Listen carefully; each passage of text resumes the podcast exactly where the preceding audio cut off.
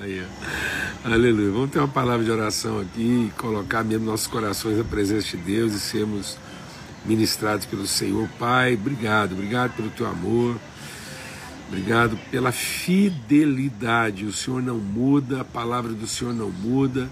O Senhor empenhou uma palavra conosco e há de cumpri-la. E, ó Deus, enquanto vivemos os processos que a tua palavra imprime na nossa vida, o Senhor nos guarda com a tua misericórdia para que a gente não seja destruído, para que no confronto da tua santidade, na transformação do nosso entendimento, isso não nos reduza a cinzas, mas a gente possa mesmo ter esperança. E a tua bondade nos alimenta, nós somos renovados, a nossa esperança é vivificada no Senhor. Que, ó Deus, haja paz e graça nos corações, que as vidas sejam sustentadas mesmo na rocha que é Cristo e que nosso entendimento seja iluminado pelo Teu Espírito, no nome de Cristo Jesus, o Senhor. Amém e amém. Irmãos, é, concluindo a nossa reflexão aí a partir do livro da carta de Paulo a Filemon, é, a gente conversa sobre as mesmas coisas várias vezes, né? E é sempre bom, porque é isso mesmo. A, o segredo da vida está em meditar nessa palavra todos os dias, não só todos os dias, de dia e de noite. Se der para a gente sonhar com a palavra de Deus, sonha, né? Então vamos conversar sobre ela, sonhar sobre, com ela. E, e ele diz assim, ó. É, Filemon a partir do versículo 4, graças dou ao meu Deus, lembrando de vocês, agora vou colocar vocês aqui nas minhas orações, ouvindo a respeito do teu amor e a fé que tens para com o Senhor Jesus Cristo e para com todos os santos, para que a comunicação da tua fé seja eficaz no conhecimento de todo o bem que em vós há por Cristo Jesus. Nunca é muito lembrar isso que Paulo está dizendo aqui. Ele louva a Deus pelo amor, pela esperança, pelo cuidado, pelo zelo, pela dedicação. E a oração dele é para que a fé que, que nós carregamos possa ser eficaz na comunicação do bem que já existe em nós. Amados, esse é o segredo da fé. A fé não é alimentar o desejo das coisas que nós ainda não temos. Mas a fé é a forma eficaz de comunicar as virtudes que já nos foram dadas. Isso é fé. Por isso a fé, ela é plena no exercício dessa comunicação. Por isso que Paulo diz: "Cri, por isso falei". Porque o nosso falar tem que ser a nossa comunicação da virtude já recebida. Então, quando eu falo, quando eu quando eu testemunho da fé, não é em favor de mim mesmo. Por isso que Deus diz: vocês pedem, continuam pedindo e não recebem porque pedem para gastar no vosso próprio interesse. Deus diz lá para Isaías: olha, o povo gosta de se reunir, o povo gosta de estar junto, e o povo diz que gosta de ler minha palavra. O povo diz que gosta de jejuar.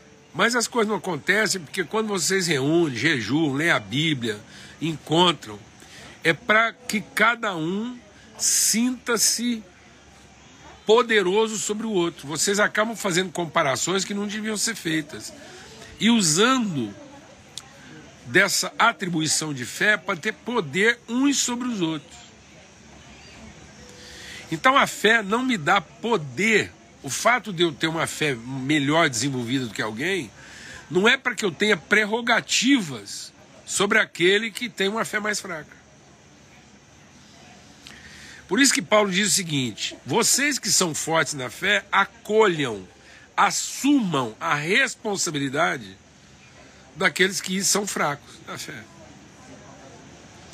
Então, o fato de eu ter uma fé melhor desenvolvida não me dá a primazia, não me dá a preferência, não me coloca no primeiro lugar da fila. Então, dizer o seguinte: se existe uma fila, quanto mais consolidada é a minha fé, mais por último lugar da fila ela vai me colocando. Porque eu posso ser servido por último. Quem tem que ser servido primeiro? O que é fraco na fé. Então, quanto mais a minha fé vai amadurecendo, mais eu vou procurando o último lugar da fila. Porque eu estou colocando a fé em favor de todos aqueles que estão diante de mim. E aí, a minha vida é para servir aqueles que não têm a mesma maturidade de fé, de modo que eu possa esperar aquilo que eles não conseguem esperar. Isso é igual a mesa de adulto. Quando a gente tem uma mesa de adulto, quanto mais for a adulta pessoa que estiver na mesa, mais por último ele quer ser servido. Quem quer ser servido primeiro na mesa? A criança. O imaturo. Aquele que ainda não tem suas virtudes envolvidas. E quem pode ficar por último na mesa? Aquele que é mais maduro. Então, quando o pai senta com seus filhos, ele está à espera daqueles que conseguem ficar para depois. Então, não pense que porque sua fé está amadurecida, que isso vai fazer você ser atendido primeiro. Não. Se a sua fé está amadurecida, você vai ter a paciência de ser atendido depois. Glória a Deus. Para que a sua fé seja eficaz. Eficaz como? No conhecimento de todo o bem que já existe em vocês através de Cristo Jesus. Então, quanto mais consciência eu tenho do bem que já me foi concedido, menos impaciência eu tenho no bem a ser recebido. Então, de onde vem a minha impaciência? De onde vem a minha ansiedade? Da minha incredulidade, da minha falta de maturidade na fé. Amém? Então, todo o texto que a gente compartilhou aqui essa semana, na nossa relação de trabalho com os irmãos, na nossa preferência em falar em vez de mandar, da gente entender que as relações de comunicação funcionam melhor do que as estruturas de comando. Então, as estruturas hierárquicas, elas não são representativas de autoridade. Estruturas hierárquicas são substitutivas de autoridade. Ou seja, é quando não existe consciência de autoridade que eu tenho que estabelecer uma estrutura de poder e comando. Mas quanto mais consciência de autoridade, menos hierarquia eu preciso patentear. Então, mais, quanto mais evidência de hierarquia, quando as pessoas apresentam, se vangloriam, credibilizam o seu ministério através das estruturas de hierarquia, isso mostra que as relações são ruins. Então a lei não representa o relacionamento. Ela substitui um relacionamento ruim. Quanto pior o relacionamento, mais precisa tem que ser a lei. Quanto melhor o relacionamento, mais subjetiva e imperceptível é a lei. Porque a lei perfeita é o amor. Quem ama não precisa de lei. Porque cumpre toda a lei sem perceber, sem nem fazer força. Amém? Se eu estou tendo que me apegar à lei, à regra, à hierarquia, à preferência, se eu estou apegado ao primeiro lugar, se eu tenho que ser atendido primeiro, se eu tenho impaciência, se eu não sei ceder meu lugar para o outro, mesmo se eu não sei trabalhar aquele que é menos maduro que eu, então é, é, o que isso revela é a minha imaturidade. Então não são os outros, sou eu mesmo que não estou amadurecido numa consciência de fé, amor, bondade, e não estou sabendo traduzir a fé que eu tenho a partir do conhecimento e da certeza do todo bem que já habita em mim por Jesus Cristo.